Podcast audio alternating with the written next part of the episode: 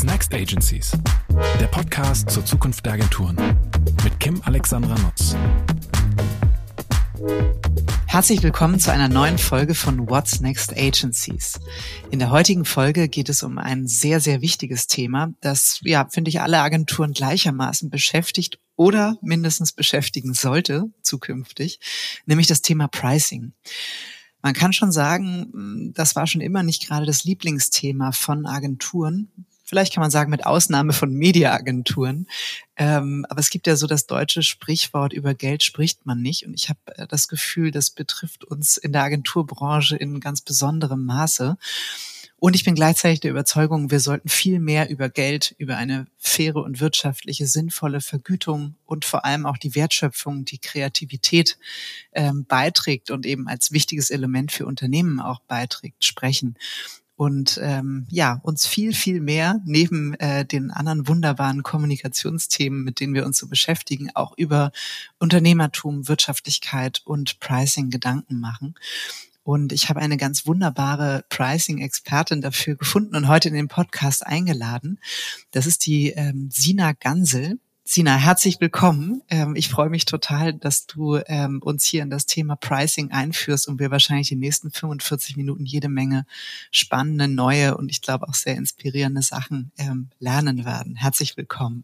Ja, hallo Kim, vielen Dank für die Einladung. Auch ich freue mich total auf die Diskussion jetzt gleich mit dir.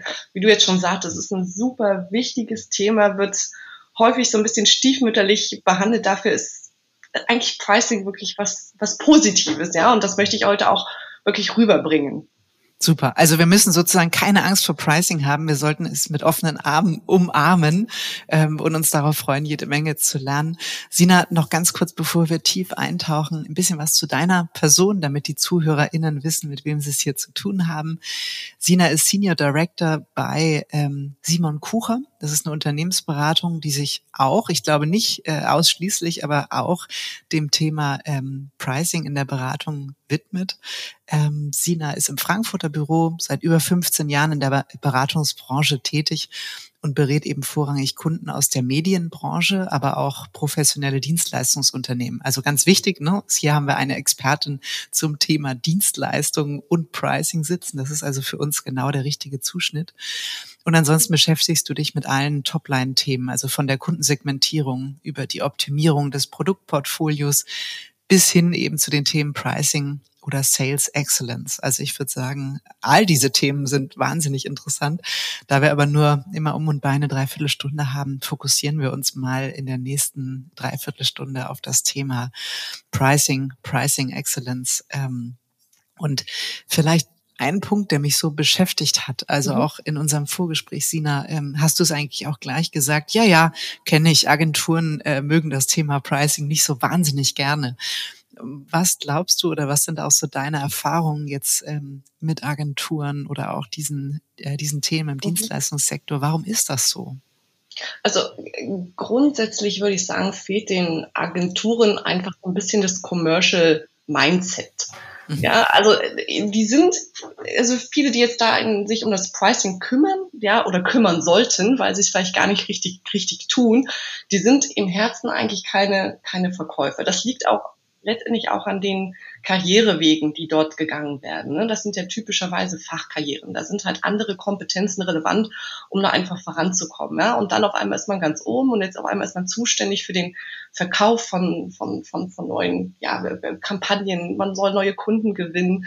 Man soll jetzt da auf einmal dann über seine eigenen Leistungen sprechen, wie Mehrwerte und dann letztendlich Preise zu verhandeln. Und da sind andere Kompetenzen auch gefragt, die man vielleicht von Pike auf nicht äh, nicht gelernt hat, die man sich dann erstmal aneignen muss, ja, und die vielleicht auch nicht wirklich seinem Naturell entsprechen, ja. Wenn ich jetzt irgendwie an die Wirtschaftsprüfer denken, die halt wirklich eine gute fachliche Expertise haben und sich dann auf einmal hinstellen müssen und sagen, ey, wir generieren so tolle Mehrwerte ähm, und ja, dieser Preis, der ist vollkommen gerechtfertigt und das ist eigentlich noch günstig. Also dieses Selbstbewusstsein auch haben und einfach den Spaß daran, ähm, seine eigene Leistung zu verkaufen, den Mehrwert, den man bietet, darzustellen und dann letztendlich dann auch die gerechte Vergütung dafür zu bekommen.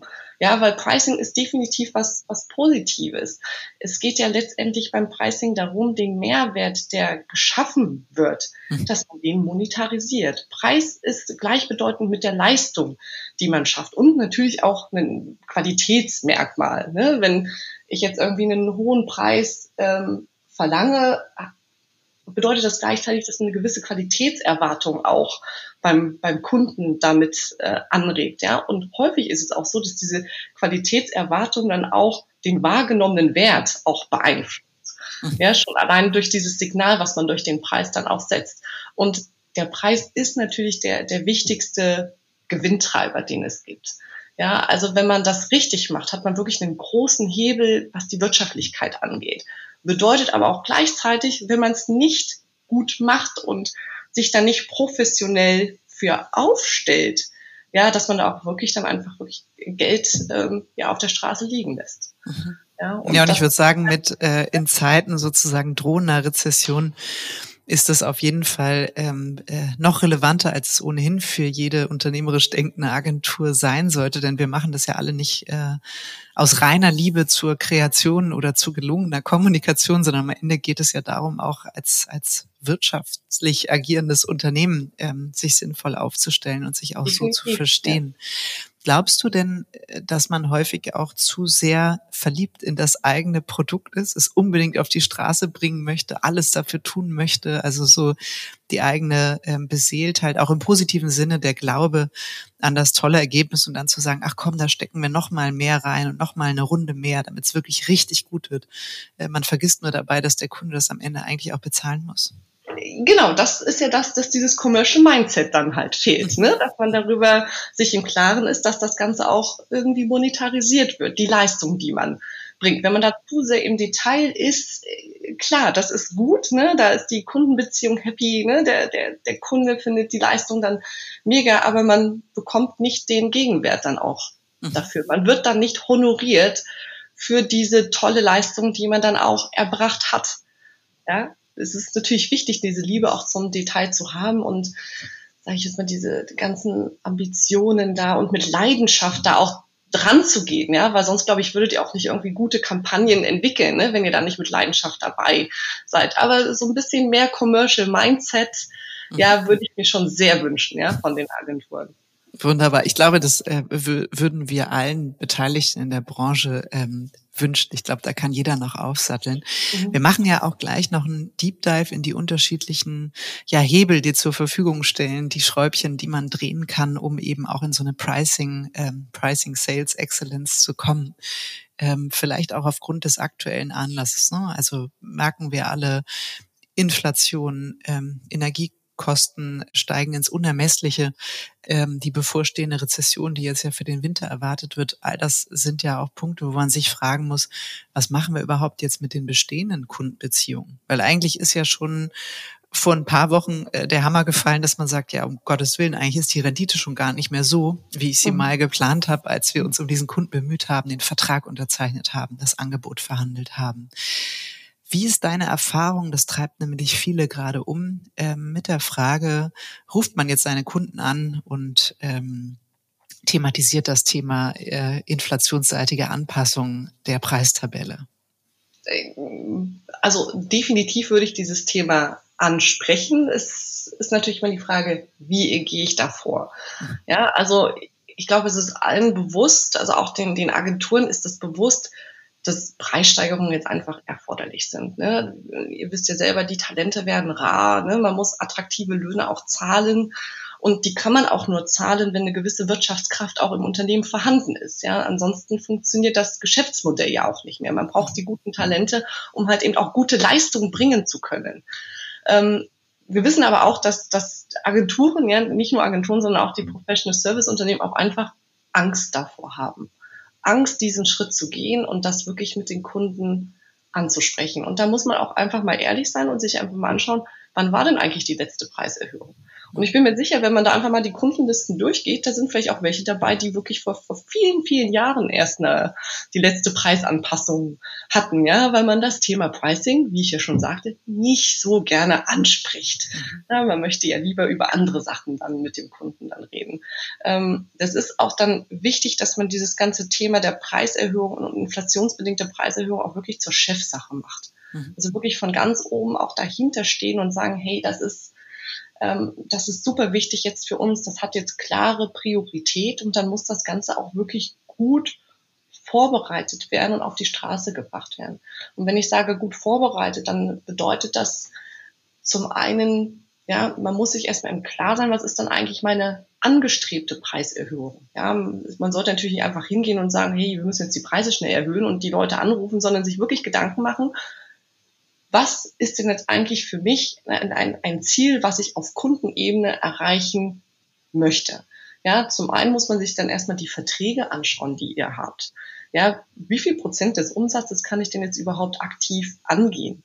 Ja, vielleicht habt ihr irgendwo Verträge drin, wo vielleicht irgendwie, weiß ich nicht, Preisklauseln sind, dass die Preise erstmal stabil sind, wo man sagt, hm, das ist jetzt vielleicht vertraglich erstmal schwieriger, das anzugehen, ja, aber da gibt es wahrscheinlich etliche Verträge, wo man sagt, hey, da haben wir sowas nicht drin, das sollten wir jetzt sofort anpacken. Und dann muss man sich überlegen, was ist mein Gesamtziel, was ich erreichen will, ja, sei es jetzt irgendwie 10% Preiserhöhung und das Ganze dann runterbrechen auf Kundenebene. Heißt jetzt nicht, dass ich jetzt sage, überall werde ich jetzt 10% durchsetzen, sondern es gibt Kunden, die vielleicht einfach in der Vergangenheit viel zu günstige Preise im Vergleich zu anderen Kunden bekommen haben. Aus welchen Gründen auch immer, die jetzt vielleicht gar nicht mehr gerechtfertigt sind, hat sich einfach historisch so ergeben. Mhm. Ja, und dann auch sich anschauen im, im Vergleich, ne, wie, wie profitabel sind denn diese Kunden im Vergleich zu, zu anderen Kunden? Also wo habe ich die höhere Notwendigkeit, die Preise dann auch anzupassen? Und dann einherzugehen, zu sagen, wo würde es denn verhältnismäßig leicht sein, die Preise anzupassen? Wenn jetzt ein Kunde super zufrieden ist. Ich weiß, wir arbeiten lange schon zusammen, haben eine tolle Kundenbeziehung, Vertrauensverhältnis. Da ist es natürlich viel angebrachter und, und einfacher auch, ähm, das Thema Preissteigerung anzusprechen. Wenn es jetzt ein Kunde ist, wo ich gerade irgendwie, ja, schon gab es mal ein paar Probleme in den letzten Monaten, ne, ein bisschen Unzufriedenheit, schwieriger. Ne? Also dann wirklich sagen, Priorität, die Kunden, da wo es auch einfach ist, die Preise anzuheben, die dann auch prioritär anzugehen. Ne? Immer im Verhältnis runtergebrochen, was kann ich auf Kundenebene mhm. ähm, erreichen. Im Idealfall sage ich, hat man wirklich eine Liste, wo alle Kunden draufstehen, wo man sagt, guck mal hier, die wollen wir anpassen, guck mal hier, so viel Prozent ist für jeden Kunden irgendwie vorgesehen, das ist realistisch. Und dann muss man ja das Ganze vorbereiten, weil das wird ja nicht der Chef selber alles komplett verhandeln, sondern der hat ja dann auch sein, sein Team, die Key Counter, je nachdem, wer das da bei euch dann ist, äh, die ja dann die Kundenbeziehung haben und diese Kundengespräche dann führen. Ne? Die müssen natürlich bestmöglich vorbereitet sein, indem irgendwie klar ist, welche Alternativen kann ich denn zum Beispiel dem Kunden anbieten? Ja, wenn er jetzt sagt, irgendwie, ja, die Preissteigerung, nee, das geht ja nicht, ja, dann können wir darüber reden, irgendwie gibt es ein neues Preismodell, äh, werden wir eine neue Preisklausel mit reinnehmen, äh, werden wir vielleicht sagen, okay, wir müssen die Leistungen anpassen. Ja, also zumindest, dass klar ist, was kann ich sagen, was ist die Story dahinter, welche Alternativen kann ich dem Kunden dann anbieten. Ähm, wichtig ist auch für die Vorbereitung und dass die motiviert sind, dass die auch einen Anreiz haben, diese Preisverhandlungen zu führen. Ja, also dass man sagt, hey komm, wenn das gut klappt, dann machen wir irgendwas Tolles oder wirklich, dass man einen Bonus extra zahlt. Ja, so ein Preiserhöhungsbonus, äh, wenn es geschafft wurde, wirklich die Preise auch entsprechend zu steigern. Wie meinst Und, du so einen Preiserhöhungsbonus, wenn ich da einmal direkt so einhake? Ja, also wirklich, wenn man jetzt sagt, hey, das ist dein Ziel und wenn du das dann erreichst, komm, dann gibt's noch mal x tausend extra. Ach, du meinst sozusagen vom Agenturmanagement in Richtung ja, der Teams, genau. ne? Also genau. wenn du das hinkriegst, das ist als variabler Gehaltsbestandteil genau. ähm, Genau. Ähm, als, als Motivation sozusagen. Genau. Ja, okay, verstanden. Also die brauchen einen klaren Plan, was, was können sie machen, ne? wenn sie wissen, diese Preissteigerung soll ich durchsetzen sie haben auch echt einen Anreiz, das zu tun. Sie profitieren da persönlich von. Und sie müssen natürlich ja, noch weiter vorbereitet werden, wie soll ich das Ganze kommunizieren? Welche Geschichte kann ich dem Kunden da erzählen? Vielleicht auch Trainings geben. Na, wie kann man sich auf so eine Verhandlung vorbereiten? Ja, und wenn das dann wirklich die auch gut vorbereitet sind, dann kann man in die Umsetzung reingehen. Dann marschieren die los, haben im Idealfall irgendwie so eine Battlecard, ja, weil typischerweise gibt's ja dann ja, Einwände vom Kunden, das akzeptiere ich jetzt so nicht, das ist ja viel zu teuer, ja, ich selber muss auch Kosten einsparen, ne? typische Einwände, die jetzt jeder von uns auch kennt, dass man einfach sagt, hm, wie kann ich denn darauf reagieren? Wie so schon vorbereitet eine Battlecard dabei haben. Das ist ja, übrigens ein schönes Wording, das habe ich mir direkt notiert. Battlecard finde ich irgendwie gut, weil tatsächlich, ne, also am Ende kannst du wahrscheinlich die Vorbereitung und die Argumente auf dem Bierdeckel schreiben und auch so in der Kaskade. Ne? Also, ja. weil nichts ist ja schlimmer, als da anzurufen zu sagen, also ich würde gerne mal über Preissteigerungen sprechen und dann sagt der Kunde, ja, haben wir selber gerade Probleme, ähm, funktioniert für uns nicht. Und dann sagt man, ach so, nee, alles klar, dann sprechen wir uns zum nächsten Projekt ja. wieder. Das wäre ja furchtbar. Ne? Also insofern, wie du gesagt hast, die Alternativen dann auch anbieten zu können genau. und genau. Rückgrat zu beweisen in dieser Verhandlung. Definitiv. Und auch irgendwie vielleicht auch einen Gesprächsleitfaden haben ja, wirklich die richtige Unterstützung dann auch geben, ja. Und dann klar, in der Umsetzung will man ja dann auch, wenn das Chefsache ist, messen, ist denn eigentlich unsere Preiserhöhungskampagne auch erfolgreich, ja. Das heißt, man hat dann auch entsprechend KPIs, das wird dann halt auch gemonitort, ne? also sehr eng getaktet auch, dass man sich jede Woche mal anschaut und sagt, hey, äh, wie sieht's denn aus? Wie viel Prozent haben wir denn jetzt schon geschafft, von unseren Kunden abzuarbeiten in dem Sinne ne? und die Preise dort auch anzupassen? Im Idealfall macht man dann auch, weiß nicht, so ein Best Practice Sharing, wo dann halt diejenigen, die jetzt bei dieser Kampagne involviert sind und mit den Kunden sprechen und über Preise verhandeln, dass die sich dann auch zusammen telefonieren und einfach sagt, hey, wie ist es denn gelaufen? Ja, um auch die Battlekarten entsprechend besser auszuformulieren, Tipps und Tricks sich gegenseitig zu geben, sich gegenseitig auch Mut zu machen, mhm. ja, Erfolgsgeschichten zu teilen. Ja, was dann ganz wichtig ist, dass man merkt, hey, ich bin da jetzt nicht allein, das ist, ne, wir zusammen als Team schaffen das jetzt auch, ne, um dann auch mal die inflationsbedingte Preiserhöhung ähm, ja, umzusetzen. Mhm. Ist denn ähm, deine, also mal angenommen, ich hätte jetzt auf allen Kunden mehr oder weniger gute Preise, zumindest solche, die ich noch vor einem halben oder einem Jahr als gute Preise eingeschätzt hätte. Was ist so eine ähm, Erhöhung prozentual gesehen, wo du sagst, also aufgrund der aktuellen wirtschaftlichen Situation, du hast es gesagt, ne, Inflation, Fachkräftemangel, man muss die Leute besser bezahlen und und und. Ähm, mit was gehe ich so ins Rennen, was nicht total utopisch ist oder gleichzeitig auch so mega verhalten, dass ich es eigentlich auch gleich wieder sein lassen kann? Ja ja, ich hätte jetzt am liebsten gesagt, x Prozent, das musst du machen. Ja. Schade, das hätte ich auch am liebsten gehört. Genau, ja, pauschal gibt's da jetzt erstmal keine Antwort drauf. Ne? Generell würde ich immer sagen, das, was die Kostensteigerungen sind und oder die Kostensteigerungen, die die auf euch zukommen, dadurch, dass ihr einfach Löhne anpassen müsst, das würde ich direkt auch weitergeben, ja, dass man sagt, man ist mindestens margenneutral. Ich weiß, dass viele andere Professional Service Firmen, mit denen wir in Kontakt sind, die peilen schon zehn Prozent und auch mehr an. Mhm. Ja, ähm, natürlich ist das das Gesamtziel. Ne? Das muss man dann wieder runterbrechen auf Kundenebene. Da kann welche dabei sein, wo man sagt, hey, da muss man mehr erhöhen und bei anderen vielleicht auch ein bisschen äh, weniger, weil die vielleicht eigentlich schon, wo man schon gute Preise hat, wo schon gute Margen ähm, realisiert werden. Die muss man natürlich nicht so angehen. Und was auch wichtig ist oder was wir auch sehen, diejenigen, die das wirklich richtig gut machen, ne, diese Preisverhandlungen, die sehen das nicht als so eine Einmalgeschichte. Ja, ich sag mal, jetzt machen wir einmal inflationsbedingte Preiserhöhungen, sondern die machen die Kampagne und dann überlegen sie schon, okay, und die nächste Kampagne, die wir dann machen. Also es ist so, so eine Regelmäßigkeit. Man weiß dann schon, okay, da, wir werden immer alle Jahr oder alle zwei Jahre werden wir über Preise verhandeln. Und die Preise kennen in der Regel nur eine Richtung. Das geht eher nach oben. Mhm, mh. Ja, nee, das verstehe ich. Also finde ich auch gut zu sagen, es muss eigentlich ein ongoing Mindset sein. Ich geht nicht drum, jetzt einmalig zu sagen, jetzt müssen wir aber den, den Hintern mal hochkriegen und alle also, unsere Kunden anrufen, sondern im Sinne des Selbstverständnisses. Ne? Ja. Ich meine, es gibt auch, wenn wir jetzt so, so Best Practice, ne? Es, es gibt auch ein paar von den Professional Service Firms, die wirklich das schon als Standardklausel in ihren Verträgen drin haben, dass sie sagen, okay, jährlich werden die Preise angepasst. Ähm, das wird manchmal auf Basis von einem, von einem Index gemacht und es gibt ja für sämtliche Bereiche kann man ja Preisindizes ja auch nehmen. Ja, das ist für die Wirtschaftsprüfung gibt es einen Preisindiz. Wahrscheinlich gibt es auch extra einen für, für Werbung und Kommunikation, wo man sagen kann, hey, das ist so ein bisschen der welchen Referenzwert, ja, oder man nimmt einen allgemeinen Index. Zumindest hat man schon mal im Vertrag dann drin stehen, ne, ist dann schon mal festgezurrt und das kann man sich ja vielleicht Stückchen weit ne, in die Verhandlungen mit reinbringen. Mhm. Mhm.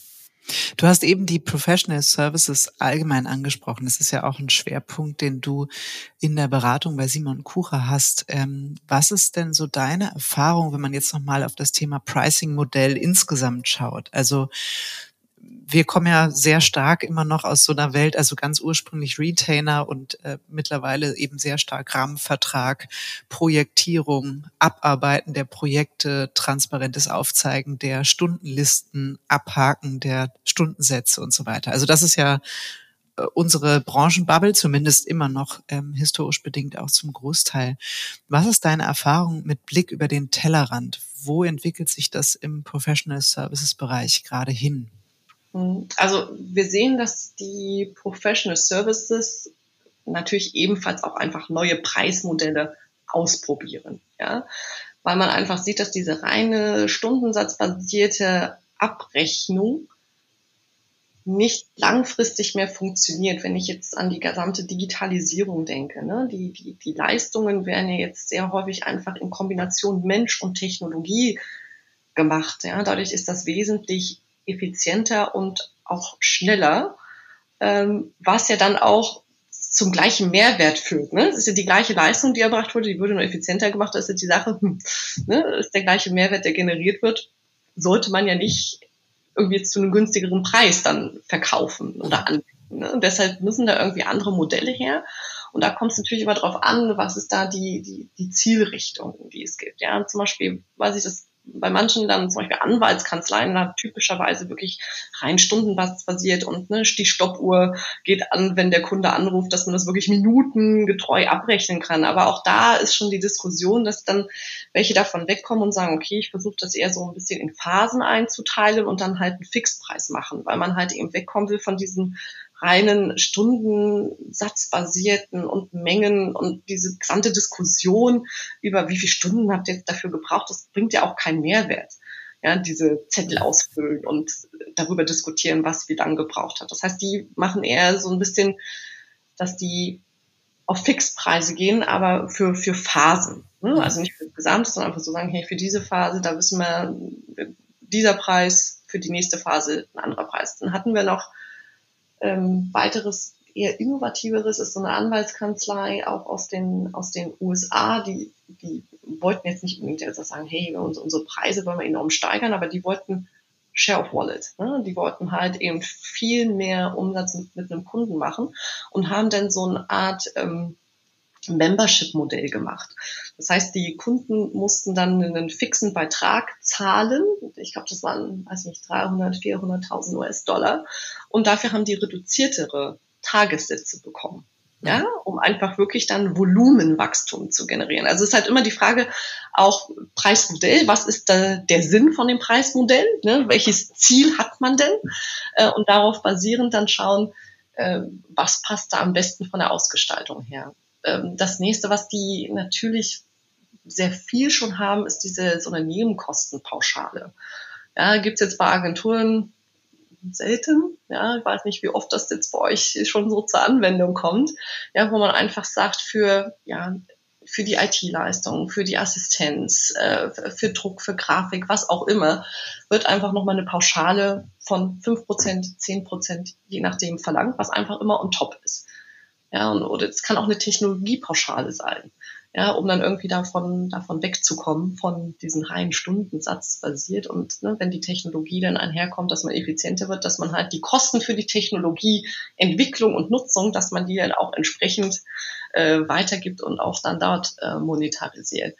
Und natürlich ist da auch die Diskussion performance-basiert. Äh, wie können wir das Ganze ähm, machen? Aber da werden wir sicherlich auch nochmal darauf. Auf jeden Fall, ja, ja, da würde ich gleich auch noch mal einen Deep Dive ähm, gerne reinmachen. Ich fand es interessant, du bist ja auch eingestiegen mit dem Thema Fixpreise für einzelne Phasen.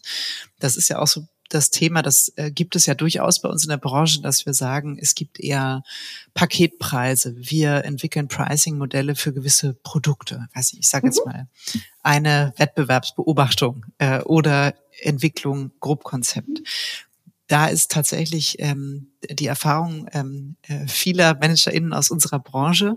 Man macht das, man nimmt sich das vor und dann kommt der Einkauf und sagt, ja, ja, es ist ja schön, dass ihr da jetzt hinschreibt, dass das 100.000 Euro kostet, aber was genau kostet denn jetzt 100.000 Euro und könnt ihr mir das mal nach Skill-Leveln und nach Tagessätzen und so weiter aufmachen?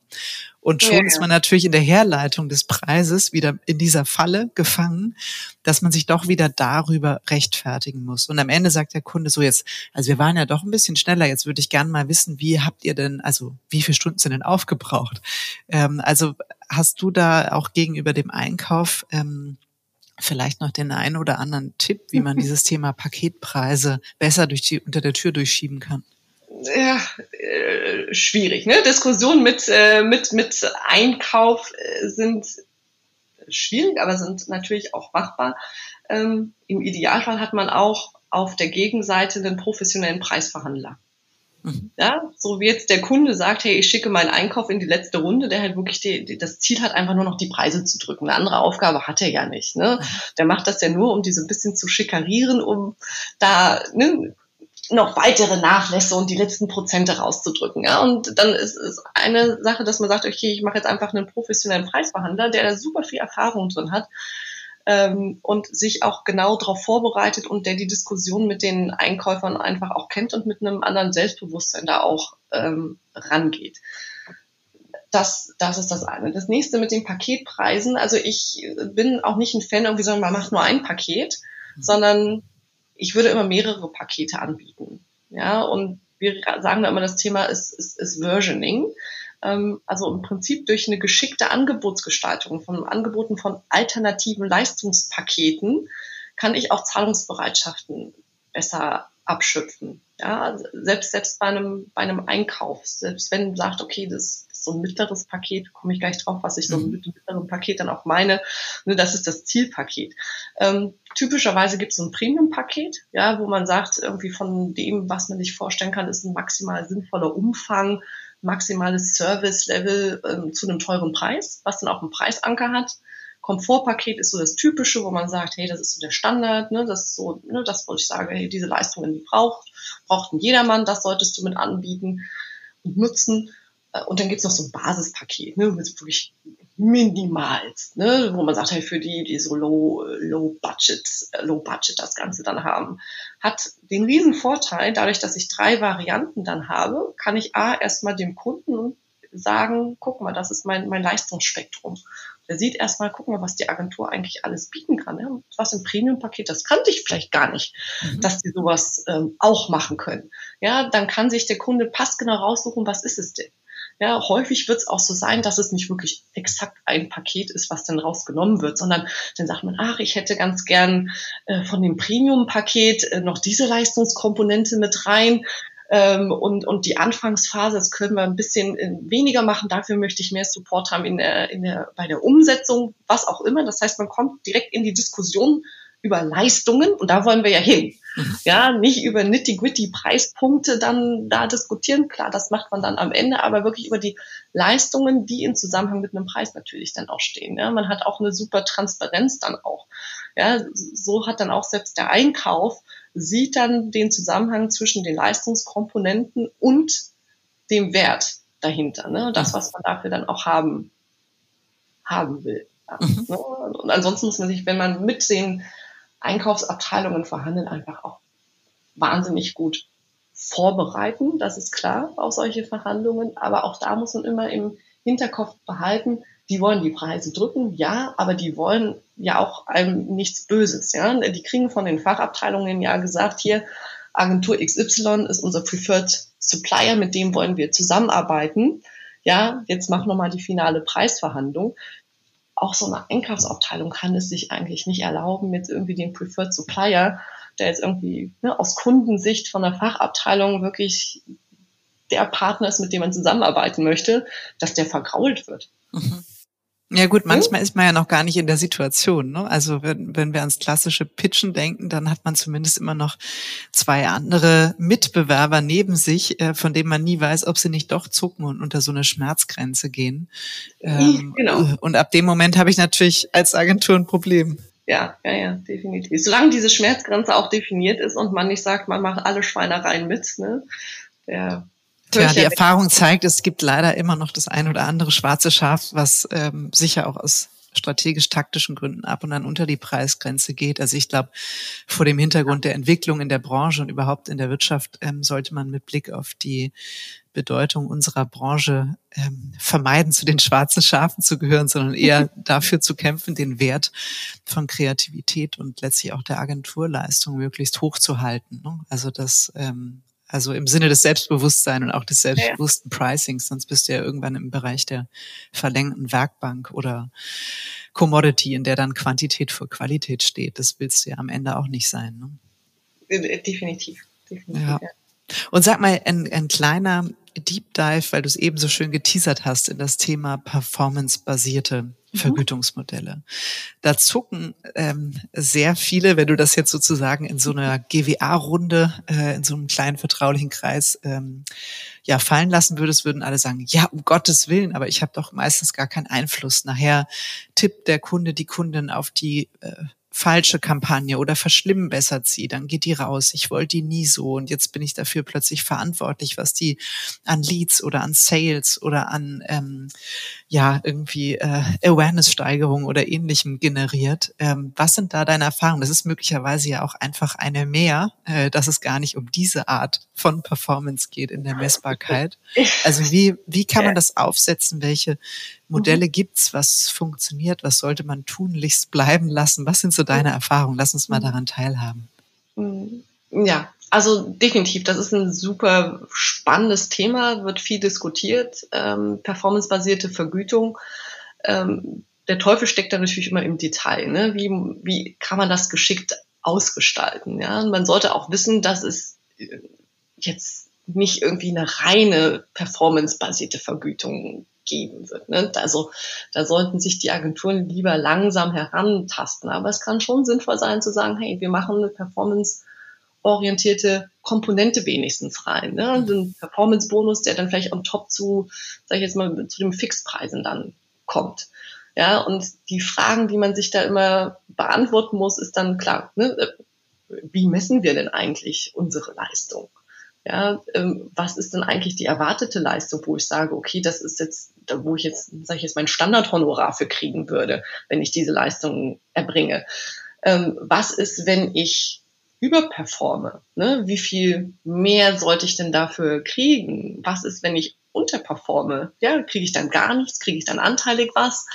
Ähm, das sind Themen, die dann wirklich ausgestaltet werden müssen und auch wahrscheinlich von Kunde zu Kunde unterschiedlich sind. Ja, manche Kunden sagen, hey, ich bin totaler Fan, ich will das wirklich quantitativ mit harten Fakten und wirklich richtige Zusammenarbeit haben, die sich dann messen lassen, weiß ich nicht, an wie stark mein Kunde wächst, ja, relativ zum Wettbewerb oder wie gut die Kampagnen bewertet werden. Also wo man wirklich harte Fakten dann auch hat, ja, Likes, ne, wie oft Kampagnen im Social Media Bereich geteilt werden. Da gibt es ja verschiedene Faktoren, die man da berücksichtigen kann.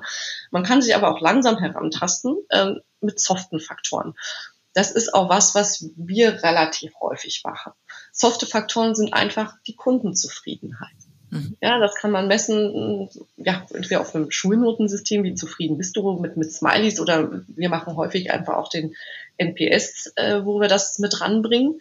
Ja, und dann hat man nicht diese Diskussion, ja, der Kunde hat sich doch jetzt aber für eine andere Kampagne entschieden, die ich nicht machen wollte. Dann sagt man, der Kunde ist König, der Kunde ist happy, der wollte das so, ähm, der ist super zufrieden, also alles, alles gut. Mhm. Ja, und der Vorteil, wenn man so eine, so eine softe Komponente einfach mit, mit einführt, ist natürlich auch, dass man mit dem Kunden dann häufigere Touchpoints hat.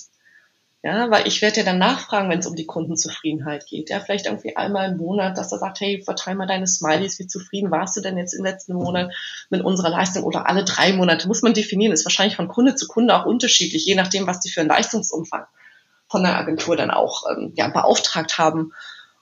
Und allein durch diese Touchpoints weiß ich schon mal, wo stehe ich. Wenn ich mitkriege, oh, irgendwas ist nicht gut gelaufen, kann ich doch da direkt ansetzen. Mhm. Ich, ich, ich erfahre dann, was nicht gut gelaufen ist. Ich kann dagegen steuern und, und so wirklich eine intensive Kundenbeziehung aufbauen. Und der sieht dann, hey, da ist jemand dran, der, ne, der sich da weiter kontinuierlich verbessert, der die Themen verstanden hat, der meine Painpoints da versteht und das Ganze auch aufgreift. Und am Ende, wenn man den Kunden dadurch managt, über diese, ja, über diesen soften Faktor der Performance, äh, Vergütung ist ja auch garantiert, dass die Performance gut bewertet wird, mhm. ja, wenn man das auch mit, mit aufgreift. Und ansonsten irgendwie Regeln für eine performancebasierte Vergütung, würde ich sagen, generell würde ich jetzt nie zu 100 Prozent machen, performancebasiert, ja. Wichtig ist, wenn es um einen Performance-Bonus äh, geht, dass es auch wirklich in beide Richtungen geht. Ja, nicht, dass sich die Agenturen da wieder über den Tisch ziehen lassen und dann heißt es ja, wir machen performancebasiert und wir zahlen aber maximal ne, euer Standardhonorar, wenn ihr super gut seid. Ja, das wäre ein ziemlich dummer Deal, ja genau. Richtig, ne? Also wirklich, ne, beide Richtungen, das heißt bei Underperformance, klar, zahlt der Kunde dann halt eben auch weniger. Ja, und bei Überperformance muss der Kunde dann auch mehr zahlen. Und ich würde so einen, so einen soften Faktor, so eine softe Komponente würde ich auf jeden Fall einfach ausprobieren und mal mit einbauen, weil es auch super gut ist, um diese Client Relation und das Ganze zu managen und einfach immer kontinuierlich zu wissen, wo stehe ich denn eigentlich gerade? Ja, sich wirklich auch ein bisschen messen zu lassen. Ja, ist der Kunde gerade happy? Wo sind da die Baustellen? Woran kann ich arbeiten? Sich ne, selber kontinuierlich an ja, ist ja auch ein Mindset, Sina, ne? Du hast es ja vorhin äh, letztlich ja. auch mit dem äh, mit dem Commercial Mindset gesagt und auch das ist ja ein Mindset, nicht zu sagen, oh, Kunde hat sich nicht gemeldet oder Gott sei Dank hat er nicht angerufen. Ich weiß zwar, es ist irgendwas im Argen, aber hu, das Telefon ist heute ruhig geblieben. Das mag ja kurzfristig funktionieren und vielleicht für den einen Tag auch eine latent clevere Strategie sein, wenn man das nicht aushält. Aber ganz grundsätzlich gesprochen ist es ja immer besser, mit offenem Visier anzutreten und proaktiv reinzufragen, bevor der Ärger so groß wird, ja. dass sie dann von alleine abhauen. Ne? Naja, ich sage jetzt auch immer Beschwerdemanagement. Ne? Jede Beschwerde vom Kunden ja, ist auch immer eine Chance, mhm. ähm, was Positives draus zu machen. Ja? ja. Und, und genauso ist das auch hier. Und vielleicht noch eine andere Performance-Komponente. Ich weiß nicht, bei euren Kreativagenturen funktioniert das wahrscheinlich. Ihr habt ja dann diese ganzen Wettbewerbe, ne, wo es Nominierungen gibt, wie gut sind die Kampagnen. Ähm, da gibt's Auszeichnungen für. Sowas würde ich mir vergüten lassen. Mhm. Ja, wenn ich sage, hey, ganz ehrlich, ich habe so tolle Kampagnen für euch gemacht, wir wurden da und dafür nominiert. Äh, und wenn das der Fall ist, dann kriege ich nochmal x tausend Euro mehr.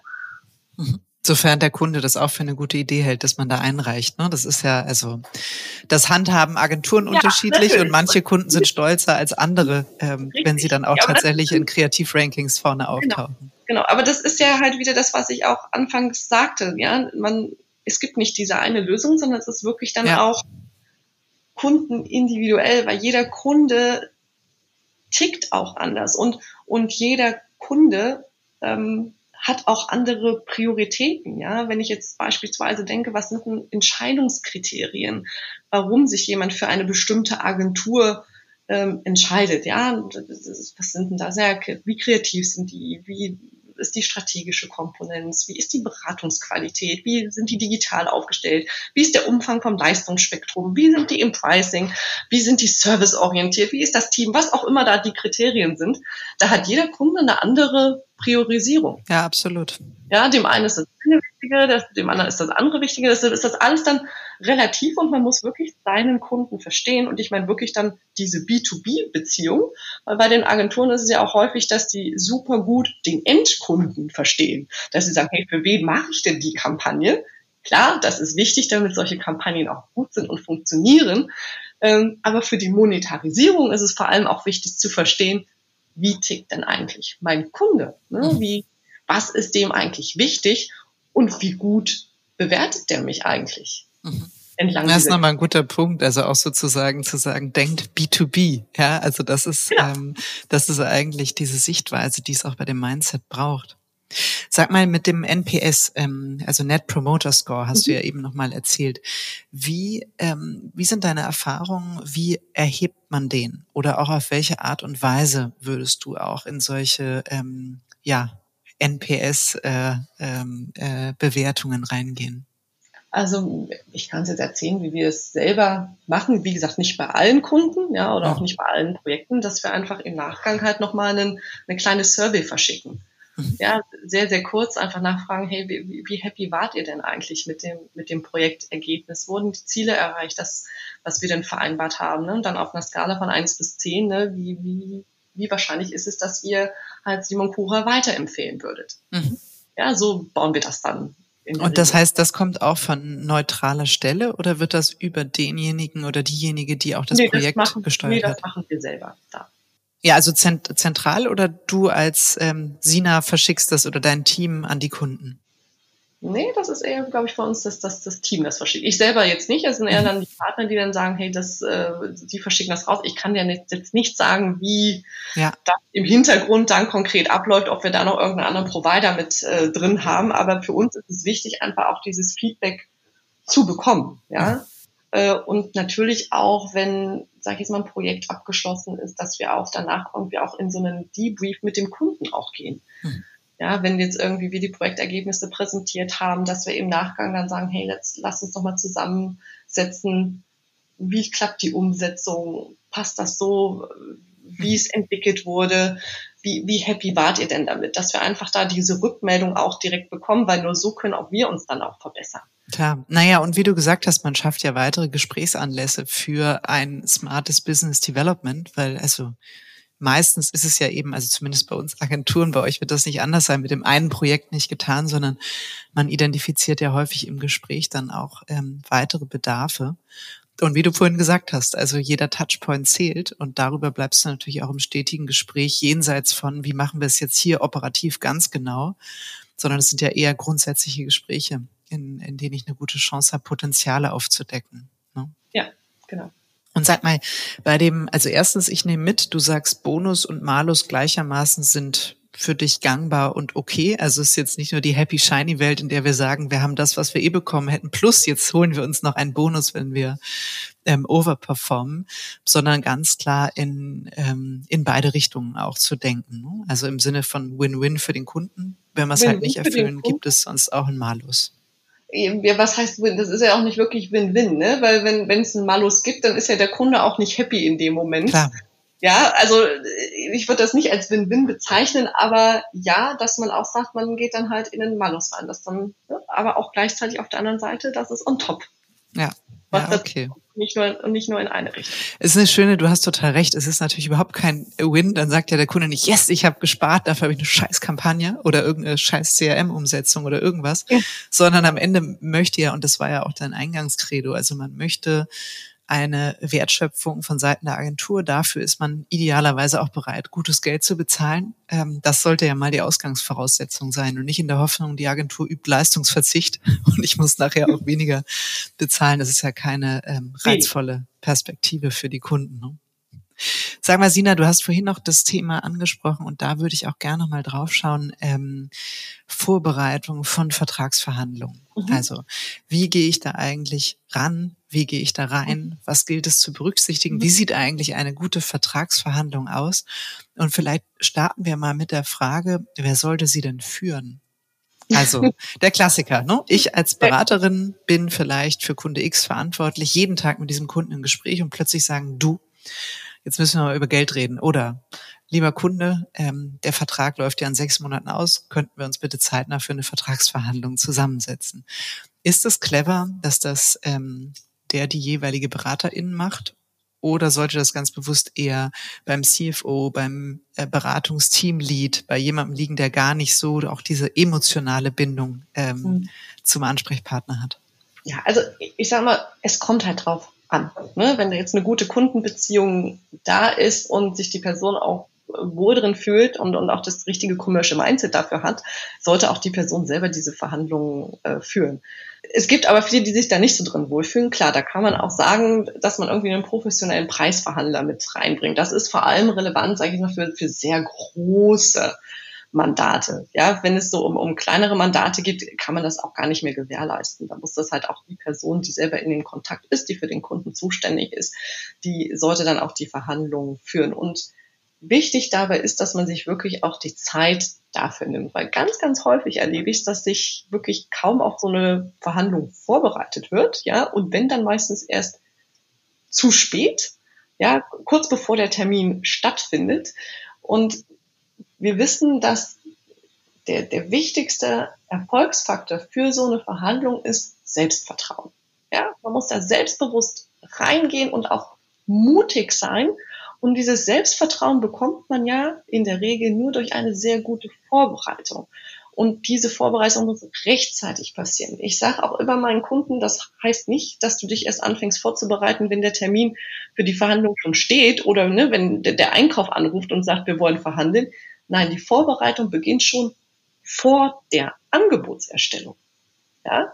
Und der erste Schritt ist, sich wirklich Gedanken zu machen, wie ist denn eigentlich meine Ausgangssituation und meine Verhandlungsmacht? Ja? Also, wie ist denn die Kundenhistorie? Wie zufrieden ist dann eigentlich mein Kunde? Wie gut habe ich eine Beziehung zu den Entscheidungsträgern? Wie waren eigentlich die vergangenen Verhandlungen? Äh, wie läuft der Prozess da ab? Welche Nachlässe habe ich letztes Mal geben müssen? Wie tough war das? Und sich dann auch hinzusetzen, was ist eigentlich meine Verhandlungsmacht? Ja?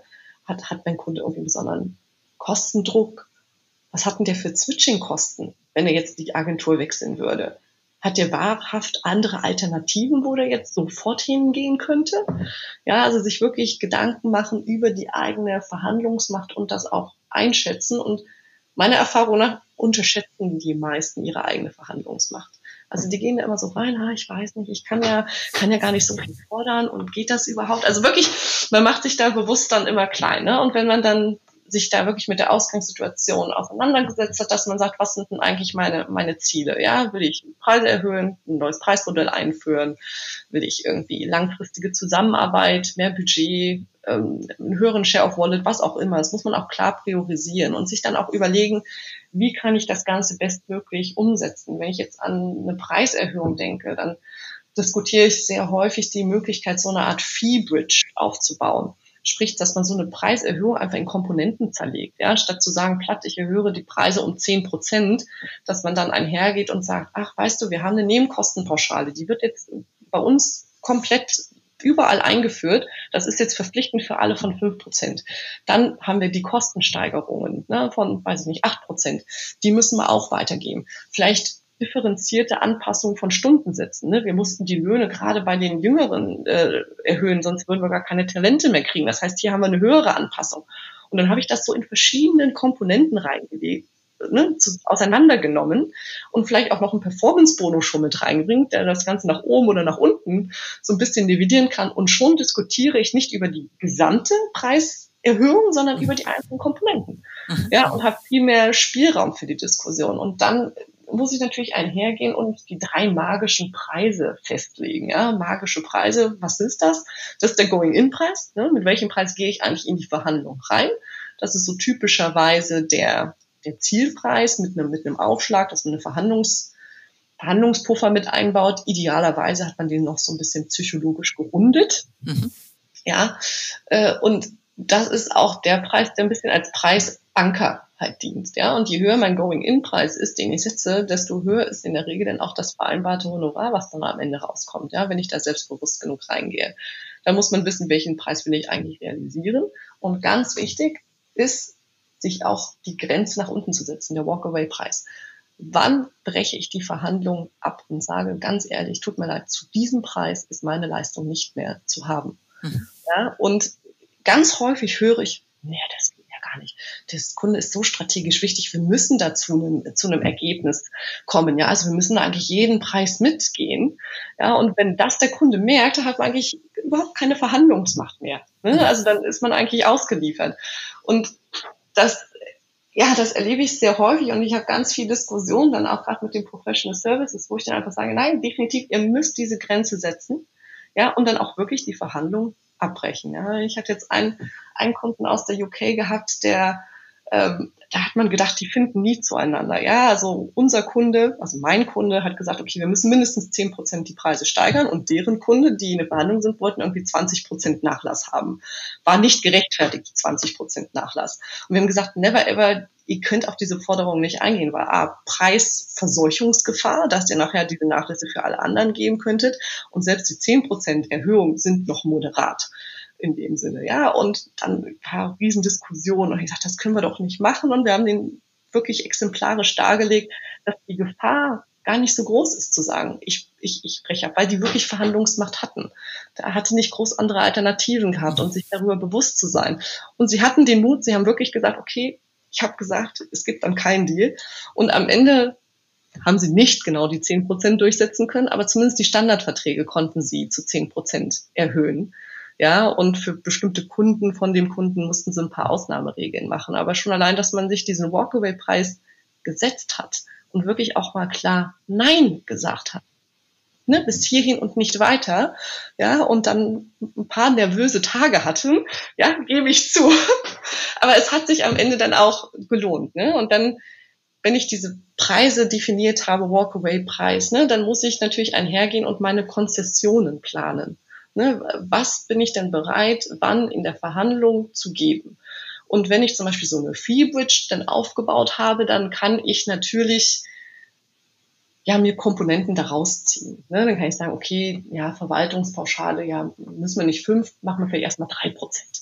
Mhm. Ne? Dann hat man da erste Konzessionen, die man gibt. Doch bevor man irgendwie schon anfängt, so Rabatte zu geben, direkt, ja, würde ich auch immer sagen, lasst doch erstmal mehr Leistung reinbringen. Mhm. Ja, wir lassen den Preis gleich, dafür kriegt er noch ein bisschen, bisschen mehr. Mhm. Ja, machen wir noch einen Wettbewerbsworkshop oder sowas. Ja, for, for free, was denn da noch mit reinkommt. Und wenn man dann auch damit man sich nicht die Preise kaputt macht, richtig? Genau, genau. Ja. Damit man sich nicht die Preise kaputt macht, sondern dass man erstmal wieder über Leistung spricht. Mhm. Ja, und wenn man dann Nachlässe gibt, dass man auch klar eine Gegenforderung dann auch stellt. Ne? Mhm. Dass man jetzt wirklich so, so dieses ähm, Give and Take, ja, also pass mal auf, ich komme dir entgegen, aber dafür möchte ich von dir XY. Das kann sein, ich weiß es nicht. Ähm, ja, wir füllen diese Stundenzettel jetzt aber nicht mehr irgendwie wöchentlich ja. dann aus. Ne? Also naja, oder wir ab der dritten oder zweiten Korrekturschleife vergüten ja, wir. Ist am Schluss, ja, Themen, oder ich ja. möchte ganz gern äh, nochmal einen direkten Ansprechpartner auf Kundenseite nochmal haben, der dann in der Woche so viel äh, ne, Stunden zur Verfügung steht ne, für den Austausch. Also man kann dann überlegen, welche Gegenleistungen da sinnvoll sind, ja, einfach damit der Kunde auch mitbekommt, okay, das geht nicht nur in eine Richtung, sondern wenn ne, mir die Agentur ja. entgegenkommt, dann muss ich auch der Agentur entgegenkommen. Und man sollte auch bei diesen Konzessionen ähm, von der Reihenfolge auch von den Schritten, die müssen immer kleiner werden damit mein Gegenüber realisiert, oh mein Gott, ja, jetzt kommen wir aber bei der Kim wirklich jetzt an ihrem Walkaway-Preis an, ja, wenn du jetzt am Ende sagst, okay, pass mal auf, ja, okay, die 0,1 Prozent, die kann ich dir noch geben. Ja, dann merkt er, okay, ne?